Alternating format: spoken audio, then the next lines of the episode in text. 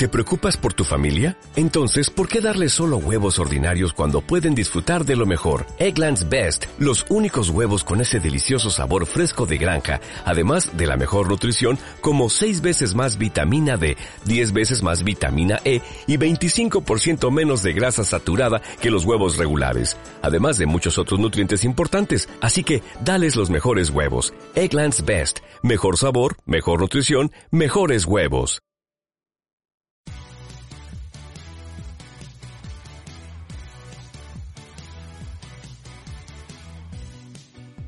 Vivimos una era fantástica, llena de pelis molonas y series entretenidas. Pero eso no era todo. Grandes programas y dibujitos, música, libros y videojuegos.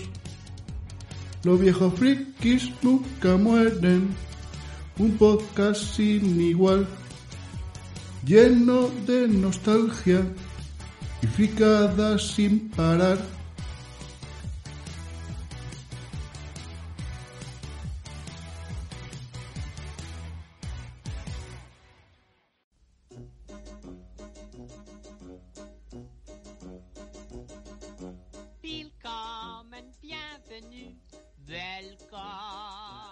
Bienvenidos al 85 programa de Los viejos frikis nunca mueren. Estamos otra vez aquí desde el asilo más friki de la podcastfera, otra vez de vuelta después de unas merecidas vacaciones. Eh, espero que todos eh, os lo hayáis pasado mm, medianamente bien dentro de las circunstancias y eh, os agradezco que estéis aquí otra vez de vuelta. En esta ocasión, en cuanto a todo esto a campo, os quiero hablar de la película Jo, qué noche. Y Te vas a quedar ciego con tanta maquinita del juego Dynamite Heady. Así que os dejo con la cuña a la sección y empezamos. Do you feel good? Ik ben conferencier. I am your host. Eh, tú. Sí, tú, tú. ¿Cansado de no encontrar esa taza o camiseta con la imagen que más te gusta de tu anime, serie, peli o podcast favorito? Te traigo la solución. Hobby Elks Frex Shop. Tienda especializada en personalización de todo tipo de accesorios desde tazas hasta camisetas, pasando por chapas, alfombrillas de ratón, etc. Todo con una excelente calidad y precio insuperable. Además, si quieres dar la chapa en tu boda, tienen la mayor variedad de frases y dibujos para ese día tan especial, con la mejor relación calidad-precio. Por ello, se les ha otorgado el Wedding Awards 2018 por bodas.net Puedes ver todas las ideas y objetos personalizables en su página www.hobbyelks.es. También tienen tienda en Amazon con el mismo nombre. Si quieres algo especial para regalar a una persona o incluso para quedártelo tú, elige el objeto que deseas personalizar y envíales la imagen a su correo info@hobbyelks.es.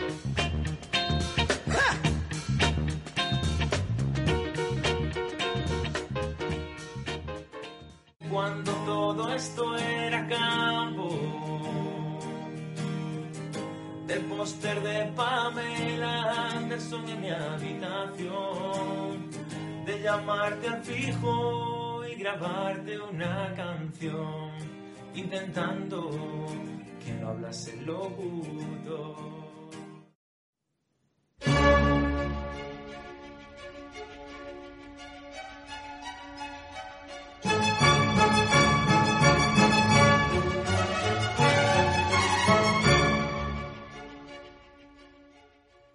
After Hours, Joque Noche en España y Después de Hora en Hispanoamérica. Es una película estadounidense de género eh, comedia negra dirigida por Martin Scorsese y escrita por Joseph Minion. No, no, no es uno de estos seres adorables y amarillos. Eh, se estrenó el viernes 13 de septiembre de 1985, siendo a día de hoy la única película de Scorsese estrenada en viernes 13, considerada una fecha de mala suerte. La película está protagonizada por Griffin Dune, Rosanna Arquette, Linda Florentino y John Hare. El argumento relata la historia de un empleado de una compañía informática que se ve envuelto en una serie de extrañas circunstancias en una noche en el Soho, uno de los peores barrios de Nueva York. Allí vivirá una interminable y alocada noche. Antes de empezar, quiero hacer un recorrido por uno de los protagonistas de la película, el Soho. Eh, Soho proviene de la contracción de South of Houston Street, al sur de la calle Houston. Desde 1840 era un barrio bajo conocido como Hell's Hundred Acres, los 100 acres del infierno, del Cast Iron District, distrito del hierro fundido. Estaba lleno de fábricas que sufrieron la gentrificación, sumado a que en la década de los 60-70 se hizo famoso eh, como un vecindario de artistas, hizo que subiera en la escala socioeconómica y convertirse en lo que es ahora, un barrio con galerías, eh, boutiques, restaurantes exclusivos, eh, y siendo un vecindario eh, prácticamente de, de yuppies y deleite de los hipsters. Como veis, ha evolucionado varias veces en un periodo muy corto de tiempo. Y en la película lo que vemos retratado, aunque esté ambientada en los 80, es más bien esa parte de los 60-70, donde seguía siendo un barrio bajo, pero que empezaba a saber el nacimiento de artistas, de esa forma tan eh, estrambótica. Martin Scorsese fue la primera opción para dirigir la película, pero la tuvo que declinar, eh, tuvo que declinar la oferta para dirigir la última tentación de Cristo. La segunda opción fue Tim Burton. El abandono por parte de Paramount Pictures eh, de la producción de la última tentación de Cristo y la gran cantidad de retrasos que sufrió fue una gran decepción para Scorsese y le empujó a centrarse en proyectos eh, más pequeños. Así que su abogado lo vinculó con la compañía eh, Double Play de Griffin Dune. Barton y Dune hablaron y decidieron que era lo mejor para la película. Y lo mejor era que fuera dirigida por Scorsese. El proyecto iba a llamarse Anarchy in Soho. Minion escribió el guion como parte de un trabajo de su curso de cine en la Universidad de Columbia, con el que consiguió una calificación de A, que sería pues como un sobresaliente o excelente. El guion estaba basado en el monólogo Lies de, que hizo Joe Frank en 1982. El guion se convirtió finalmente en After Hours después de que Scorsese hiciera algunos cambios.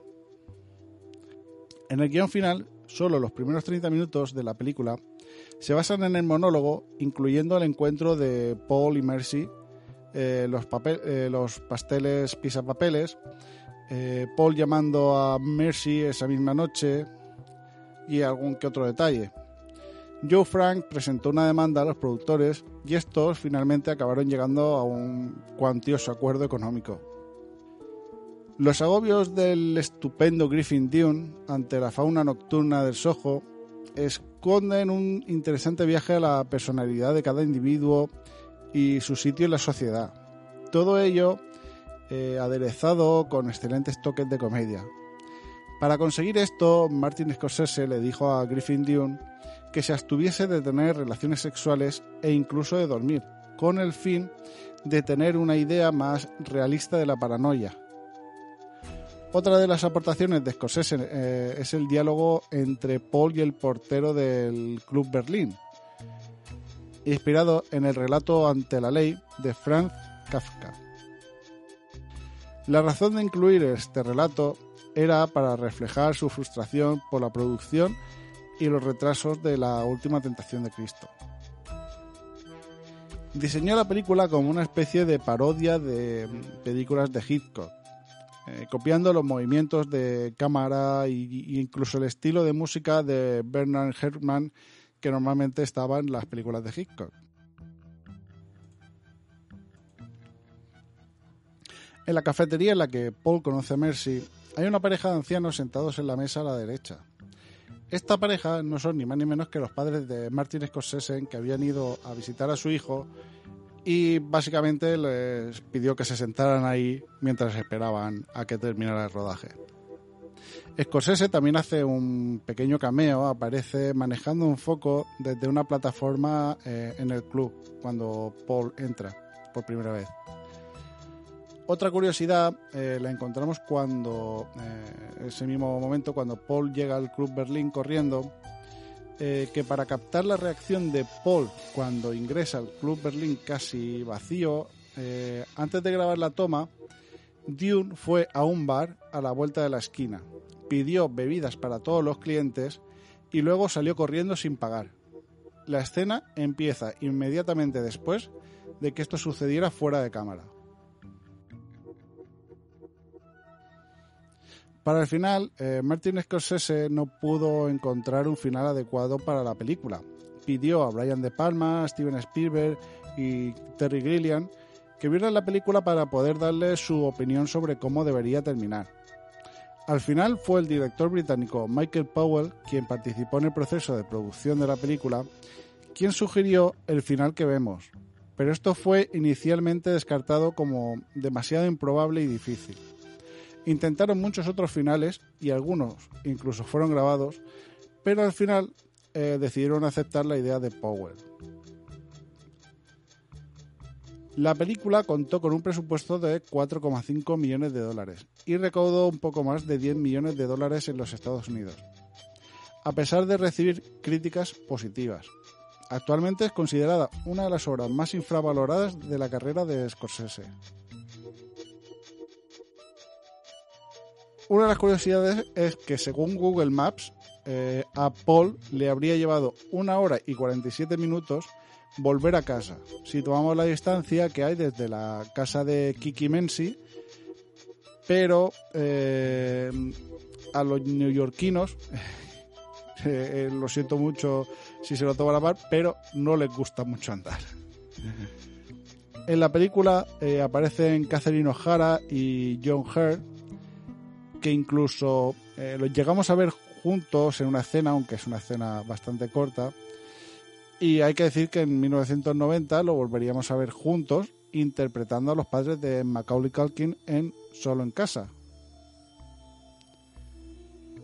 La película le valió al cineasta el premio al mejor director en el Festival de Cannes eh, de 1986 y el premio eh, Independent Spirit, pero mm, yo creo que, que al final el verdadero premio para el director eh, fue que al final le- el hacer esta película le permitió eh, tomar un descanso del caótico desarrollo de la última tentación de Cristo y así poderse al menos eh, quitarse eh, ese pesar de tener que estar eh, con tantos cortes eh, en la producción de la última tentación de Cristo.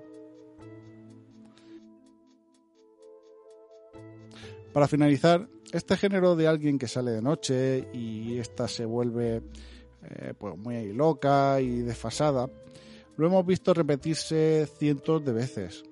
Eh, aquí Scorsese mezcla eh, humor negro, sátira y la paranoia, eh, llena de energía, de una forma desenfadada, gamberra y sobre todo con una actuación increíble, porque no he dicho nada sobre la actuación, pero eh, tenemos a Dune que hace una actuación genial, como he dicho, eh, se preparó de una forma un tanto eh, caótica, pues eso, sin tener sexo, sin dormir, eh, haciendo locuras para que todo fuera muy realista. Hay que decir que, que Rosanna Arquette sale muy guapa, hace una actuación bastante brillante, eh, mantienen unas conversaciones eh, muy, muy interesantes y muy locas. También tenemos a Bernard Bloom, que hace un papel súper divertido. Catherine O'Hara y ese, eh, esos cambios tan, eh, tan caóticos que también, pues eso, te hacen reír.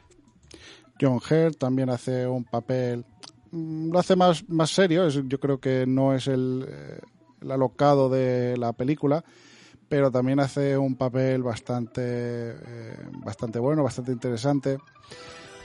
Y bueno, como curiosidad, que no, no la he nombrado durante el programa y se me escapaba, tenemos a Bronson Pinchot, eh, que es el primo Valky de Primos Lejanos, que sale al, primero, al principio en una pequeña escena, pero eh, bueno, ya al verlo me ha parecido muy, muy divertido y, y vamos, eh, se me pasaba, pero, pero quería, quería nombrarlo. Bueno, para seguir finalizando, eh, decir que la película ha envejecido bien, se mantiene fresca, demuestra por qué se ha convertido en una película de culto y te hace pasar un buen rato. Si te apetece disfrutar de este tipo de películas, pero eres eh, más exigente en cuanto al humor, ya que no se pretende sacar carcajadas con esta película, sino eh, simplemente hacer que te sientas eh, que te estás divirtiendo. Mm, yo sinceramente la recomiendo ver, aunque no está muy accesible, dado que solo está para alquilar en Rakuten, en Apple y Google. Em, si la habéis visto con anterioridad, os invito a dejar en los comentarios qué os pareció. O si conseguís haceros con ella y la veis, eh, debido a que, pues eso, a que os habéis eh, sentido invitados a, ver la película debido al podcast. Eh, bueno, me alegraría mucho que escribierais diciendo qué os ha parecido. A mí el revisionado, repito, me ha dejado bastante satisfecho. Así que, como digo, recomiendo que, que, la veáis si no la habéis visto o que la volváis a ver si tenéis ganas de disfrutar de ella. Ahora os dejo con el tema Me estoy volviendo loco de Azul y Negro, que lanzó en 1982. Fue la canción de la Vuelta Ciclista de ese mismo año. En su primera época el grupo estuvo formado por Carlos García Baso y Joaquín Montoya, ambos de Cartagena, Murcia. Este último abandonó el proyecto en 1993, año que también su tema Chupaca fue canción de la Vuelta Ciclista, por lo que Carlos García Baso compuso y editó tres discos con su propio nombre antes de retomar el proyecto Azul y Negro en solitario, dando comienzo así a esta segunda etapa en la que ha editado seis álbumes. Eh, decir que el, nombre de Azul y Negro eh, simplemente viene porque son los colores del Inter de Milán. No le busqué más explicación. Azul y Negro es el precursor de la música electrónica española y pionero en la implantación de numerosas novedades tecnológicas y musicales. Fue el primer grupo español que realizó una grabación digital en el año 1983 y fueron también los primeros en editar un álbum en formato CD, el disco Suspense, en 1984. Se editaron 200 copias, cuando en España casi nadie tenía reproductor de CD, ni siquiera el propio Carlos García Baso. Asimismo, Azul y Negro es el primer artista español que ha grabado un CD musical con el sistema Surround DTS 5.1. Bueno, el gran motivo por el que traigo este grupo eh, es porque este año 2020 Carlos eh, García Baso cayó enfermo debido al COVID-19 saliendo finalmente recuperado después de unos días muy difíciles eh, hospitalizado. Esto provocó un acercamiento entre Carlos García Baso y Joaquín Montoya. Debido a este acercamiento, la formación oficial vuelve a estar unida y planean realizar conciertos benéficos en agradecimiento al personal sanitario y su trabajo durante la crisis del COVID. Sé que soy un iluso, pero siempre me gusta ver el lado bueno de las malas situaciones, aun por pequeñas que sean. Ahora sí, sin más dilación, os dejo con la canción.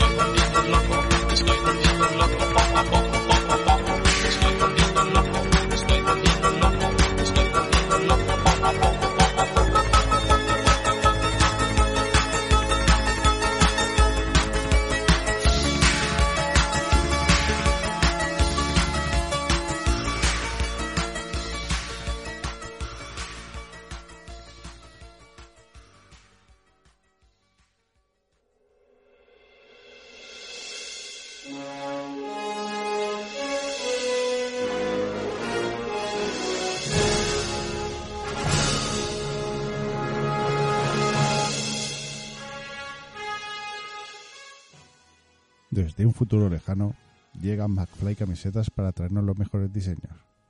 Si tú también quieres tener las mejores camisetas con diseños muy divertidos y originales, entra en su página www.macflycamisetas.com.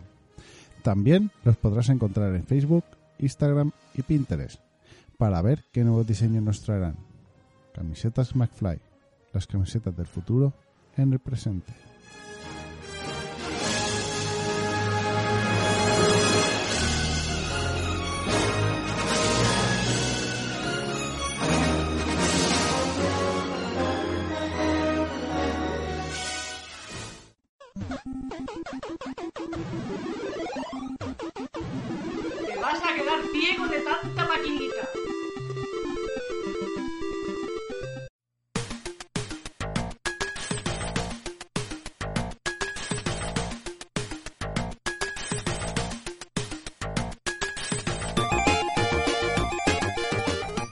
Dynamite Heady es un videojuego de plataformas, aunque no es del todo plataformas al uso, desarrollado por Treasure Co. Ltd. y fue lanzado entre agosto y octubre de 1994 para la consola de Sega Mega Drive y después fue portado a Game Gear y Master System. En este juego manejas a Heady, la estrella de la producción Dynamite Heady del Treasure Theater.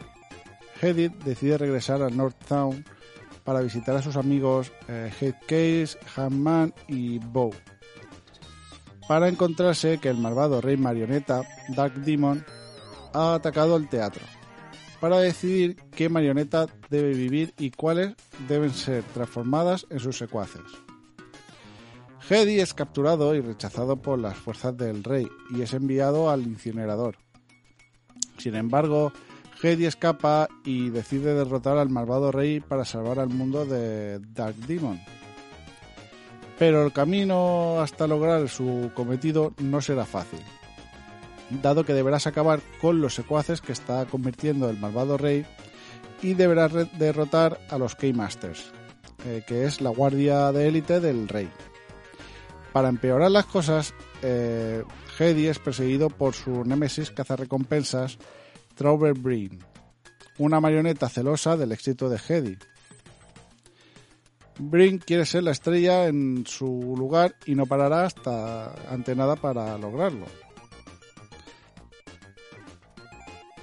Para poder hacer frente ante tanto enemigo, nuestro héroe usará su cabeza como arma. No, no me refiero a su intelecto, sino a que Hedy puede atacar a sus enemigos lanzando su inconexa cabeza, pudiendo atacar en ocho direcciones y usando diferentes cabezas que iremos encontrando a lo largo de los niveles.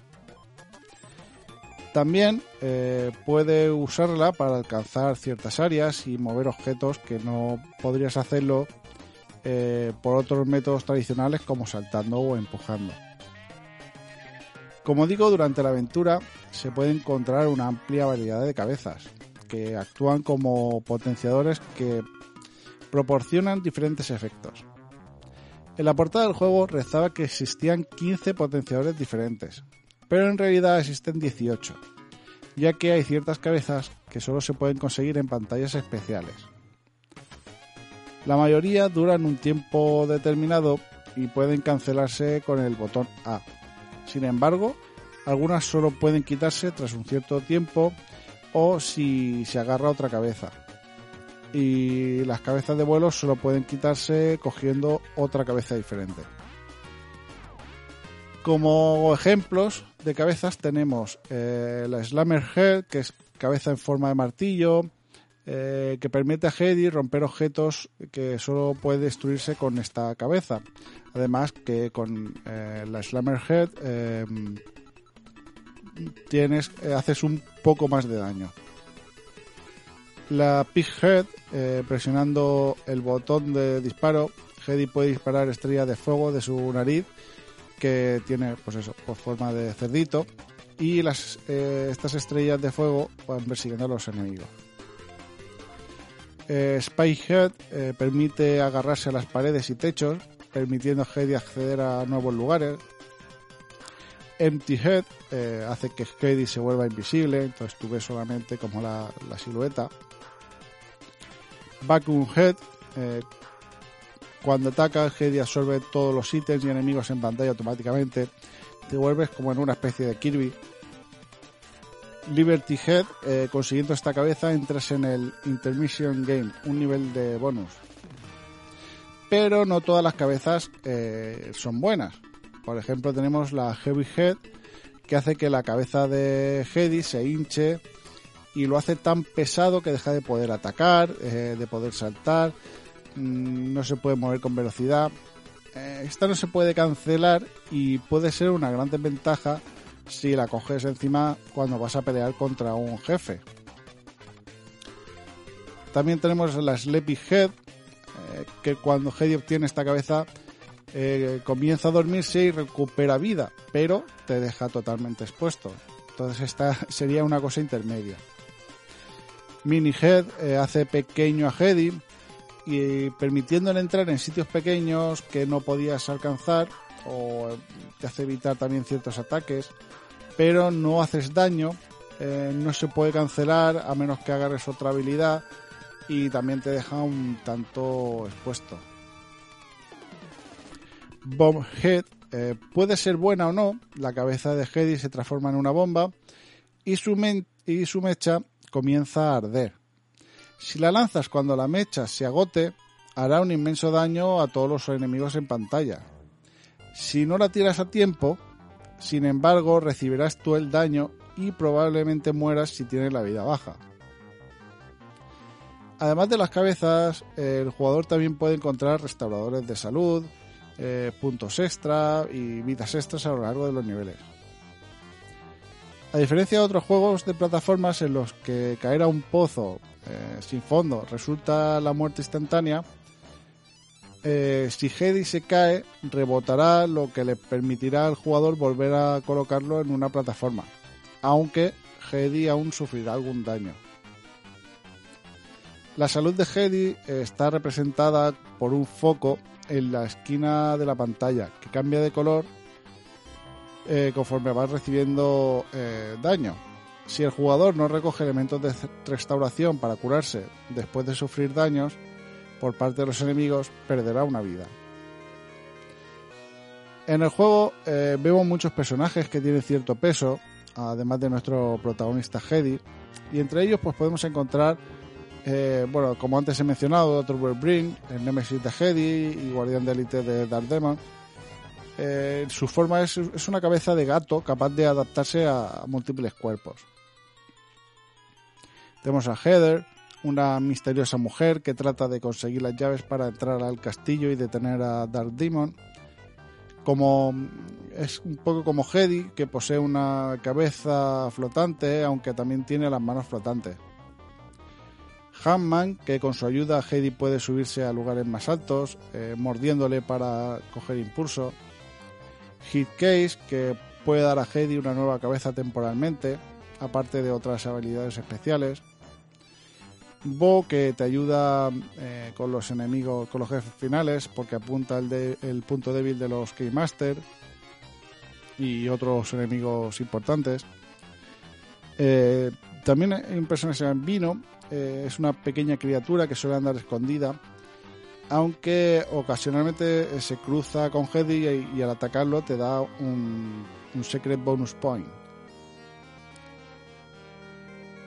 Dark Demon, que es el enemigo final, denominado por él mismo eh, Dark Demon Imperial War. Eh, Smiley, que es una medalla de honor que fue entregada eh, a la mejor marioneta. Y aparentemente dio a Dark Demon la suficiente autoestima para comenzar su conquista.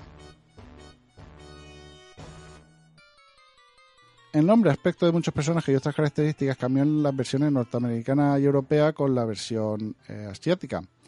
La versión americana y europea son mucho más difíciles que la japonesa, eh, dado que los enemigos tienen el doble de vida y empiezan el juego sin continuaciones, mientras que la eh, japonesa comienza con algunos. Esto se debía a que Sega no quería que los clientes completaran el juego con demasiada facilidad cuando lo alquilaban. La mayoría de los nombres de los niveles eh, cambian por completo.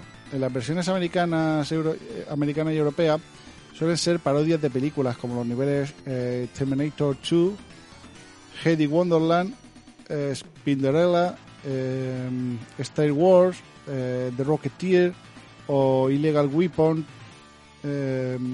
también personajes como Twin Freaks. Eh, es decir, porque en su versión japonesa los nombres que tenía era eh, Southtown, Northtown, eh, In the Air. Mm, No tenían, eran nombres comunes. Sin embargo, en la versión europea y estadounidense, la verdad es que eh, buscaron ese juego de palabras que me parecía mucho más divertido. En la versión japonesa, la mayoría de los jefes tienen algunas frases antes de cada pelea, mientras en las otras versiones, los únicos diálogos que aparecen eh, es en el entrenamiento del nivel 2. Y también cuando Bow aparece en el nivel eh. Eh, hay un final secreto al que solo se puede acceder jugando cuatro veces al minijuego de baloncesto y recordando o apuntando los números secretos que te van dando. Eh, si se consigue tras los créditos, eh, Hedy irá tras el escenario y encontrará una puerta bloqueada por un teclado digital. Introduciendo los números en el orden eh, que te han dado, Hedy abre la puerta para encontrarse con el dueño del teatro. Este, al ver a una marioneta que intenta escaparse, ordena a sus matones atacarle eh, lanzándole sus billetes. En la versión japonesa cambiaron el dueño del teatro y sus matones por el presidente de la sede de Japón de Sega y, eh, y unos agentes de seguridad, pero se comportan del mismo modo. Al desarrollarse el juego en, en un teatro, tiene una serie de escenarios y de actos y el final de cada acto se caracteriza eh, por una pelea contra un Keymaster. Casi todos los niveles incluyen una o más batallas contra algún jefe. Esparcidos por los niveles hay una serie de Secret Bonus Point. Eh, estos pueden obtenerse haciendo algo difícil o extraño, como encontrar un ítem escondido, derrotar a un jefe difícil o de encontrar o romper un elemento del decorado. La recepción de la crítica fue positiva. Los críticos destacaron la originalidad, eh, creatividad y los coloridos escenarios del juego, al distinguirlo entre otros juegos del género de plataforma. También elogiaron a Triassure por demostrar su experiencia técnica con eh, impresionantes efectos gráficos. La jugabilidad, sin embargo, generó algunas críticas. Al encontrarlo algo desarticulado, y que se necesitan algunas eh, etapas o jugar algunos niveles para poder familiarizarte. Decir que hay un tutorial, aunque es opcional, pero eh, tampoco te ayuda tanto a aprender eh, a, cómo llevar el juego. En la revisión eh, de la época y en retrospectiva eh, se cita Dynamite, se cita Dynamite Heady por ser uno de los mejores juegos de Triassure de la era Genesis y uno de los mejores juegos de plataformas del sistema. Para finalizar, eh, es un juego que ha aguantado bien el paso del tiempo. Sigue siendo un plataforma divertido, eh, visualmente sigue siendo muy bonito con todo su colorido y no creo que haya perdido atractivo. El juego era y es muy difícil, eh, yo decir que fui incapaz de completarlo en su momento, en parte porque decir que yo no tuve la Mega Drive, tenía que jugar solo cuando iba a casa de un amigo, pero sobre todo porque no contaba con passwords para continuar la aventura, con lo cual cada vez que tenías que jugar tenías que empezar desde el principio. Así que eh, yo tuve que esperar a jugarlo en un PC con emulador. Eh, sí, ya era niño rata cuando era pequeño, eh, para poder llegar hasta el final del juego. Actualmente lo podéis jugar en móviles, tanto Android como Apple, eh, buscando el nombre del juego en, la, en, cualquier, en cualquiera de las dos stores. Yo decir que lo he estado jugando en el móvil, pero me resulta eh, muy difícil de utilizar, posiblemente porque soy un manco con los móviles, eh, pero me resulta bastante difícil manejarlo con eh, los botones en pantalla. Así que, bueno, pues está la opción, pero a mí no me ha terminado de convencer. Luego también lo tenemos en Steam por 0,99 o comprando el compilatorio de Sega Mega Drive and Genesis Classic, que está creo que eh, por menos de 40 euros. Que además de en Steam, también este mismo compilatorio lo tenemos en, en PlayStation 4, en Xbox One y en Switch. Como digo, es un juego genial que por desgracia cayó un poco en el olvido y no tuvo ninguna secuela. Sin embargo, y esto es una reflexión mía, vimos al año siguiente a Rayman, que más o menos el personaje y jugabilidad eh, era bastante parecido. Pero quizás porque tenía mayor carisma o porque salió en todas las plataformas, eh, Rayman consiguió crear una saga y Dynamite Heady se quedó en simplemente pues este juegazo, que no, no es poco, pero vamos, eh, se esperaba que apareciera una secuela, pero nunca, nunca apareció. Y, eh, en parte también yo creo que es porque no, no salió en todas las plataformas. Si habéis jugado o le dais una oportunidad, eh, os invito a que lo dejéis en los comentarios o me lo digáis por redes sociales para comentar las experiencias que tanto habéis vivido vosotros como que he vivido yo con el juego.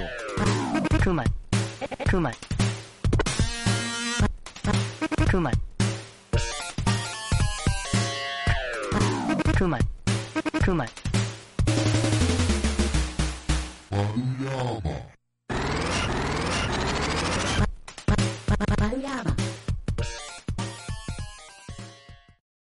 Toma Jeroma, los podcasts que más molan.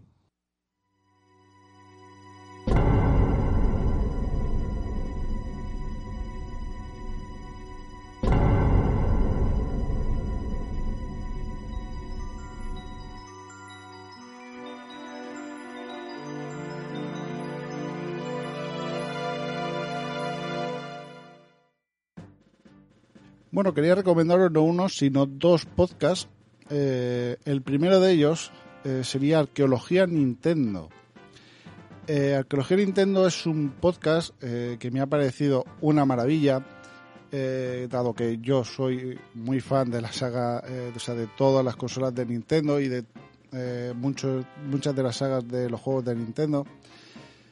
Eh, en este podcast lo que te cuentan es la historia de, Nintendo desde sus inicios, eh, o sea, cómo se creó eh, la empresa Nintendo, eh, que bueno, no, no voy a contar nada de cómo se creó porque quiero que lo escuchéis. Y también te cuenta muchas curiosidades, eh, muchas cosas que pasaron en, en, ese camino hasta lo que conocemos hoy, que es, eh, la, eh, que es Nintendo. Y la verdad es que lo hace de una forma muy entretenida, muy divertida. Los podcasts duran menos de media hora, creo que de una media de unos 25. Sí que es recomendable escucharlos todos. No es que os diga, no, escuchar el último, no, no, no. Os recomiendo que si lo vais a escuchar, escuchéis desde el número uno. En este momento tiene siete episodios. Eh, yo, sinceramente, como digo, escucharlo desde el primero. Eh, lo podéis escuchar tanto en iVoox como en iTunes, Google Podcast o Spotify, eh, bueno, vuestro podcast favorito. Eh, y como, como lo digo otra vez, para mí ha sido un grandísimo podcast que he escuchado este verano y me, lo, me lo estoy pasando genial cada vez que, que escucho un nuevo Arqueología Nintendo. Muy recomendable.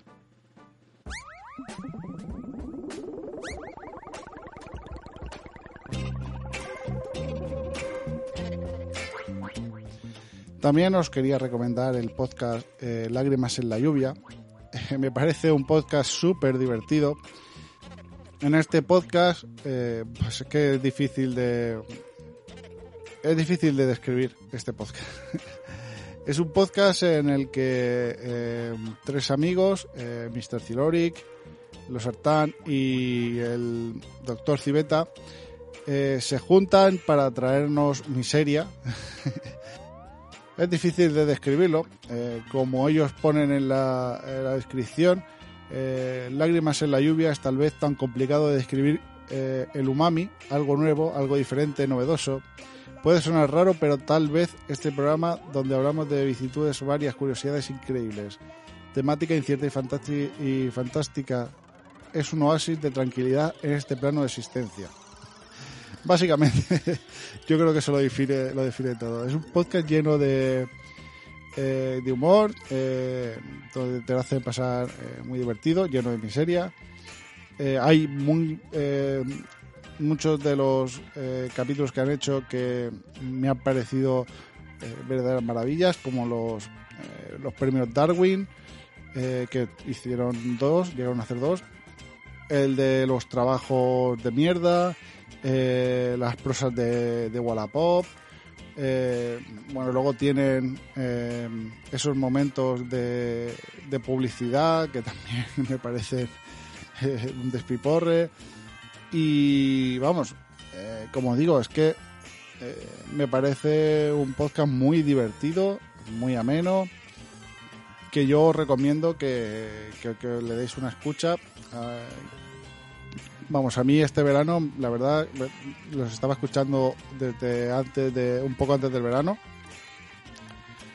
Pero a mí este verano, eh, que escuché todos los que tenía pendientes, eh, la verdad es que me, han hecho pasar un verano eh, bastante agradable porque, por eso, porque son muy divertidos. Me han hecho eh, conocer eh, muchas cosas que no sabía, como por ejemplo de dónde sale cierto café eh, con sabor a civeta. que bueno, os recomiendo que lo. Si, quien no sepa, quien no sepa dónde sale ese café, eh, yo os recomiendo que escuchéis el podcast antes de, de probarlo. Ahora os dejo con la promo del podcast.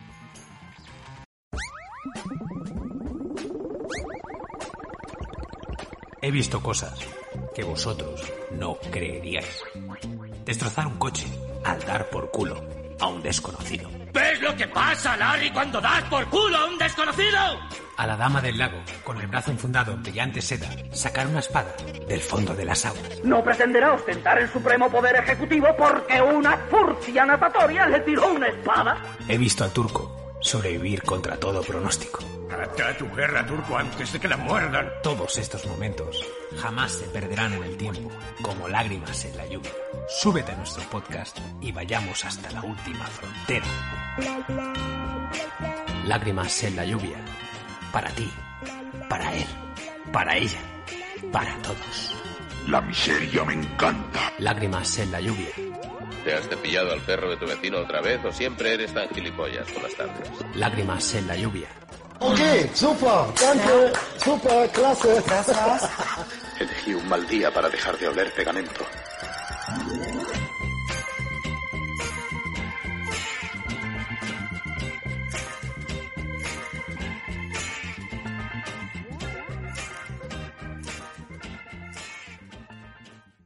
¿Y qué pasa, tronco?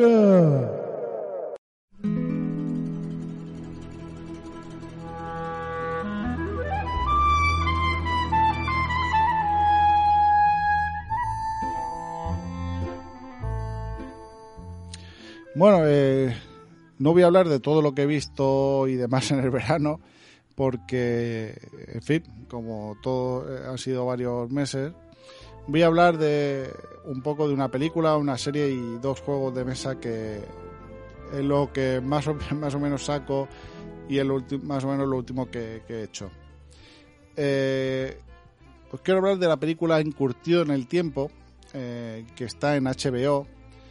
Eh, Encurtido en el Tiempo trata de un hombre que trabajaba eh, en una fábrica y de encurtidos, de pepinillos, y cae en un tanque de salmuera y cae y queda ce- encerrado durante 100 años. Y la salmuera eh, lo conserva perfectamente y cuando eh, emerge de este tanque, eh, pues aparece en la Brooklyn actual y descubre que, pues eso, que no ha envejecido ni, un solo día. Pero claro, eh, al igual que, bueno, pues eso, al aparecer 100 años después, obviamente, pues, eh, pues todas las personas que querían muertos, eh, de repente se encuentra, pues, que con el familiar, eh, busca al familiar que le queda, eh, más, cercano que tiene, que resulta que ser un, como un tatara, tataranieto. Está interpretado tanto este el personaje que venía que viene del pasado como el personaje actual eh, interpretado por Seth Rogen eh, me parece que hace una actuación bastante decente para tener que hacer dos papeles tan diferentes y oye pues eh, no está tan, mal Eh, tampoco me esperaba nada pero está bastante entretenida. En el título, que se llama, como he dicho, Encurtido en el tiempo, juegan un poco con eso de atrapado en el tiempo.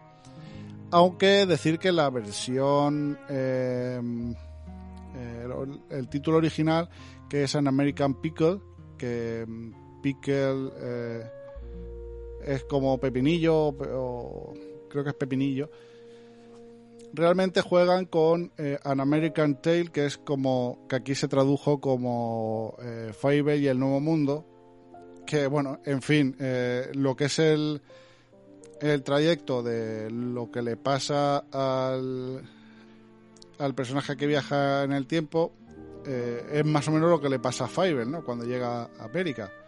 Entonces, pues, eh, ese, ese juego con el título también eh, me, ha hecho gracia.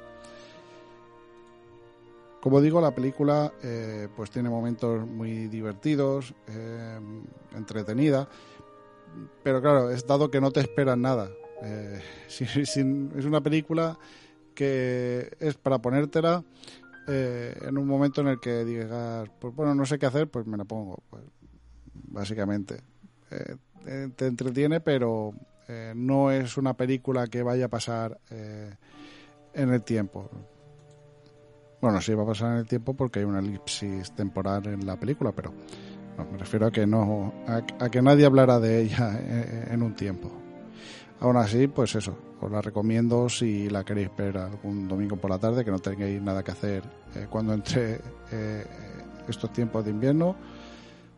La podéis encontrar en Curtido en el Tiempo en HBO.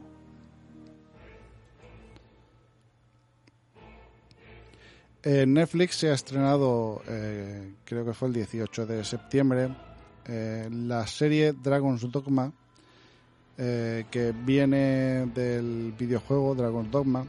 Eh, pues la serie aquí la tenemos en Netflix, eh, donde un personaje que se llama Ethan resucita con, eh, con sed de venganza, eh, dado que mm, un dragón ha matado a, bueno, a todo el pueblo, ha matado a su mujer embarazada y le ha robado el corazón. Pero eh, según eh, la descripción de lo que te dice eh, un personaje cuando llega, es sigue vivo porque tu corazón no estaba en tu corazón, sino en tu coraje y, y valentía. Vamos, una cosa sin explicación, pero bueno, hay un dragón. Tampoco hay que pedirle mucho. Entonces, con, con cada pelea que hace y cada demonio o, o, o gente mala que se va encontrando, eh, pues va perdiendo pues como un poco de, la cordura y su, y su humanidad. Eh, el estilo de dibujo es muy parecido al de El Príncipe Dragón, que es así como eh, una entre medias entre dibujo y 3D. Eh, los movimientos, la verdad es que los he visto bastante fluidos y bueno, es un poco más es un poco más violenta que, otras, no sé, porque hay un poco más de sangre, un poco más de batalla. Pero no está del todo mal, la verdad es que eh, me ha parecido bastante entretenida, no ha terminado el momento de, ver la temporada que está subida. Eh, pero vamos, de momento me parece eh, bastante decente. Así que os la recomiendo, dado que es una novedad que acaba de salir. Os recuerdo que Dragon Dogma la podéis ver en Netflix. Bueno, voy a hablar de un par de juegos de mesa que he descubierto recientemente. aunque creo que tienen bastante tiempo, por lo menos eh, el primero de ellos, Virus, eh, yo creo que tiene ya eh, algunos años, de hecho hay una segunda edición bueno, yo no la he jugado como suelta, no sé si se puede jugar suelta, creo que sí, porque siempre lo he jugado como expansión, eh, que es Virus 2. Y me parece un juego bastante dinámico, bastante rápido.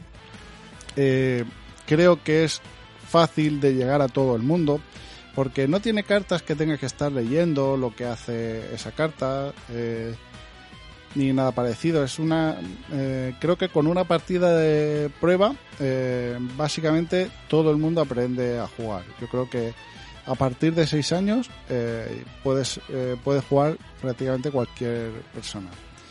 En este juego que tenemos como tipo de cartas que son las partes del cuerpo humano, virus, medicina y acciones. Eh, se basa en que tú tienes que formar eh, tu cuerpo sano, eh, que es decir, cuatro cartas de cuerpo diferentes para que no tengan ningún virus para poder, pues eso, tener tu cuerpo sano. Claro, con los demás jugadores pues te irán tirando virus, igual que tú los irás tirando, tú irás curando las partes del cuerpo que te van poniendo virus, pero claro, la- las partes del, eh, del cuerpo también, debido a tanto virus, también pueden eh, fenecer o pueden quitártelas eh, con las cartas de acción. Las cartas de acción también eh, pues hacen alguna que otra jugarreta, pero son partidas bastante rápidas, que es lo que más, eh, más me ha llamado la atención, que puedes jugar, pues eso, eh, en cuestión de media hora te puedes haber jugado 4, 5 o 6 partidas, también dependiendo del número de jugadores que haya. Y como digo, el hecho de que sea tan accesible a todo el mundo es lo que me ha parecido eh, que este juego sea, eh, este juego de mesa sea una verdadera joya. Yo recomiendo que si no lo tenéis, porque además no es muy caro, creo que eran, creo recordar que me costó unos 10 euros, pero eh, vamos, cuando llegue Navidad o más o menos, eh, hasta en las grandes superficies como Carrefour o el Corte Inglés, eh, lo llegan a poner en oferta a un precio bastante bajo, que incluso por 15 euros creo que he visto que podéis llevarte tanto el Virus 1 como el 2. Si, si no habéis jugado a Virus, os recomiendo que, que lo hagáis porque es un juego bastante divertido. El, el otro juego eh, que he jugado también es Star Wars Destiny. eh, como habéis eh, adivinado, es un juego basado en la saga Star Wars. Eh, es un juego de cartas eh, en el que tú llevas a, a unos personajes, eh, tú te haces una baraja, pero lo que me ha parecido divertido es que no solamente juegas con cartas, sino que es con cartas y dados. Eh, también me parece un juego, aunque es eh, mucho más lento que el otro, porque eh, las partidas sí que es verdad que mm, se alargan una única partida. El hecho de los turnos sí que transcurren bastante rápido, porque eh, en cada turno es yo, tú haces una acción, el contrario hace otra acción, luego tú vuelves a hacer una acción, o sea, siempre se está, se está haciendo algo. No es eso de eh, que te pones a jugar y tienes que esperar a que alguien haga su turno, que a lo mejor su turno eh, puede demorarse cinco minutos entre eh, coger carta, bajar carta, eh, etcétera, sino que en todo momento están pasando cosas. Entonces, me parece bastante divertido y bastante y bastante atractivo. Yo no he jugado mucho, pero eh, pero pi- pienso jugar más partidas porque eh, la verdad es que me ha, me ha llamado mucho la atención el juego y vamos, eh, me ha parecido bastante divertido. Creo que el juego es del 2017, aunque eh, la verdad es que no lo he conocido hasta este año, a pesar de que creo que hay hasta torneos y todo. Eh, así que no, no sé si, to- si todo el mundo lo conocerá, si mucha gente lo conocerá, pero el hecho de, que no me haya enterado hasta ahora sí es lo que más me ha, me ha llamado la atención por el, porque siempre intento estar al día en juegos de mesa. Y este me ha parecido, eh, si te gusta tanto la saga Star Wars como si te gustan eh, pues eso, un juego que sea de, de estar todo el tiempo haciendo cosas en vez de estar, eh, pues eso, eh, hacer una cosa y luego esperarte que te vuelva a tocar el turno, este me parece eh, bastante divertido. Eh, es un poquito, entre comillas, más caro porque te tienes que comprar, si quieres jugar contra alguien, tú te tienes que comprar una baraja, pero el contrario se tiene que comprar otra. O sea, con lo cual ya partes con que tienes que tener dos barajas de unos 15 euros que valen. Más aparte que eh, las cartas que te vienen, eh, si juegas en formato torneo, eh, necesitas otra, eh, cin- creo que faltaban cinco o seis cartas que las puedes conseguir si compras un sobre de expansión. En parte, bueno, también hay que decir que esto es como un poco Magic o, o Pokémon, que pues eso, te hace que sea también un juego de cartas coleccionables y te hace también un poco, te pica también un poco a la hora de- del coleccionismo. Eh, aún así, eh, bueno, en cuanto te haces tu mazo, o simplemente con el mazo que viene, eh, con el mazo del starter pack que te viene, ya puedes empezar a jugar, aunque no, no sea a nivel de torneo. Pero vamos, ya depende de cada uno eh, lo que se pique al final con el juego. Hombre, cabe mencionar también que eh, el juego es bastante real, dado que yo llevaba un Stormtrooper y no paraba de hacer pifias. Así que es bastante fiel a, la- a las películas. Bueno, quería también eh, agradecer a la tienda Click and Play eh, de Estepona, en el Callejón Peligro, porque ha sido quien eh, tanto me ha mostrado estos juegos como quien eh, ha jugado conmigo para enseñarme cómo, cómo funcionaban y bueno, tanto este como, como otros que bueno, también más adelante los, los nombraré. Eh, pero eso, quería eh, dar mi agradecimiento a la tienda Click and Play por, por eso, por haberse detenido a, a mostrarme cómo se juega. Eh, como digo, Star Wars Destiny, bastante recomendable. eh, y bueno, y si, estáis cerca, eh, también os invito a, que juegues una partida conmigo cuando queráis.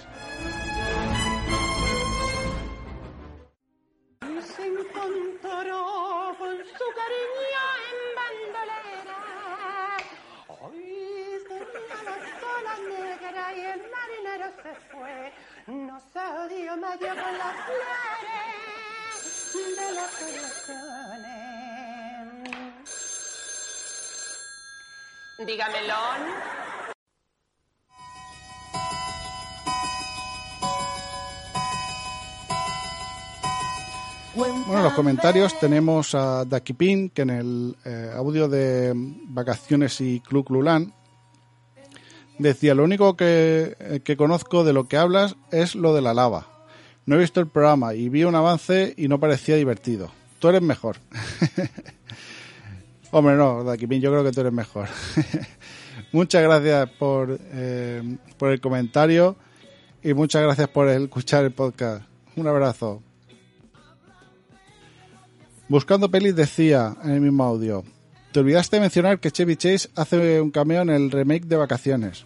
El otro día enganché la original en televisión y hay cosas que hoy en día la verdad ya no van. Me di cuenta que el dueño de Wally World es el señor Duncan de la juguetería de Solo en Casa 2. Me voy con el sabor amargo de tu retiro hasta septiembre, pero entiendo que tienes señoras que sacar a bailar y torneos de bingo que jugar en el asilo. Saludos. Muchas gracias en el- por el comentario. Eh, pues, ay, pues si lo olvidé mencionar, eh, lo siento, pero sí que es verdad que Chevy Chase eh, hace un cameo en el remake eh, de vacaciones en el que sale eh, Ed Helm. Y, también, eh, pues eso, pues es muy llamativo porque además sale el coche que se utiliza en la, eh, en la película. Eh, bueno, eh, siento que te quedases con el sabor amargo, pero ya estoy, ya ha llegado septiembre, ya estoy de vuelta y espero seguir llenando con estas dosis de, de nostalgia y que y seguir teniéndote escuchando el podcast. Muchas gracias, un fuerte abrazo. También Soccer Kick en el mismo eh, podcast decía, escuchando y sigo tirando de antiguos. La peli la recuerdo, el videojuego no. En los 90 sí es cierto que hay más morralla que en videojuegos. Rise of the Robots, por ejemplo, en cine voto por los 80.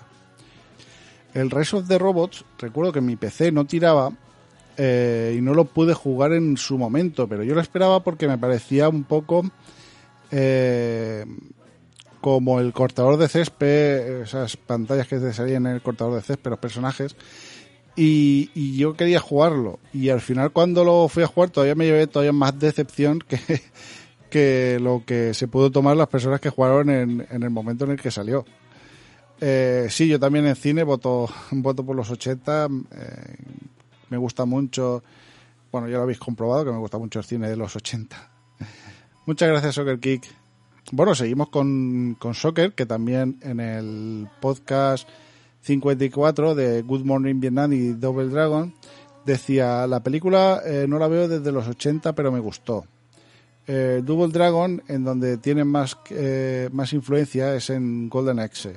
Sega copió estructuras de enemigos y movimientos, combinaciones de botones, solo que añadieron muchas cosas, pero tiene muchas influencias. Luego Final Fight creo que tiene unos gráficos mucho mejores pero con menos movimientos. Mérito de Double Dragon. Eh, pues sí, la verdad que eh, sí que tiene bastantes influencias, además que se nota eh, bastante. Eh, Final Fight, eh, Final Fight sí que tiene muchos mejores gráficos, pero bueno, también es, como dices, bebió un poco de, de todo. También en el, en el audio, en el podcast 52 de Terminator y Duck Hunt, eh, dice, muy buena la parte de Terminator, muchas cosas que no conocía. Al Duck Hunt sí jugué, bastante. Voy a por otro viejo frikis. y en el podcast 69 decía, escuchando, eh, sigue troleando a Rubén y a Kazmik, a ver si escuchan esto, que sepan que son unos payasetes. Y PJ, un hater sin criterio. El podcast me ha gustado mucho a pesar de no ver esa peli desde sus tiempos y el videojuego parecido. pues sí, yo creo que eh, como, eh, como norma tendríamos que seguir troleando a Rubén y a Kazmik, eh, sobre todo a Kazmik que se lo merece más. Y PJ, hombre, más que hater, yo creo que es un lover, porque PJ lo ama todo. Muchas gracias por el comentario, bueno, por todos los comentarios y por estar escuchando tanto los actuales como los eh, antiguos. Eh, la verdad es que eh, estoy muy contento de que te, te esté gustando el podcast y vamos, me alegro que te, que te entretenga. Un saludo muy fuerte, Soccer.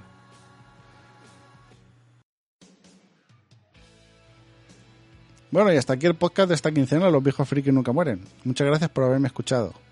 Os recuerdo que podéis seguirme y comentar a través de la página de Facebook con el mismo nombre que el podcast. En Twitter e Instagram como arroba. A través del canal de Telegram donde subo cada podcast y alguna chorrada que se me pase por la cabeza. También podéis escuchar el podcast en iVoox, Apple Podcast, Google Podcast, Spotify vuestro podcast favorita. Además, ahora también en la página www.produccionescarballés.com. Si queréis dejar reseña en alguna plataforma, siempre viene bien. Además, también podéis escribir en el mail viejofrikis.gmail.com. Gracias de nuevo por llegar hasta aquí y volveré dentro de 15 días. Hasta entonces, que la nostalgia friki os acompañe.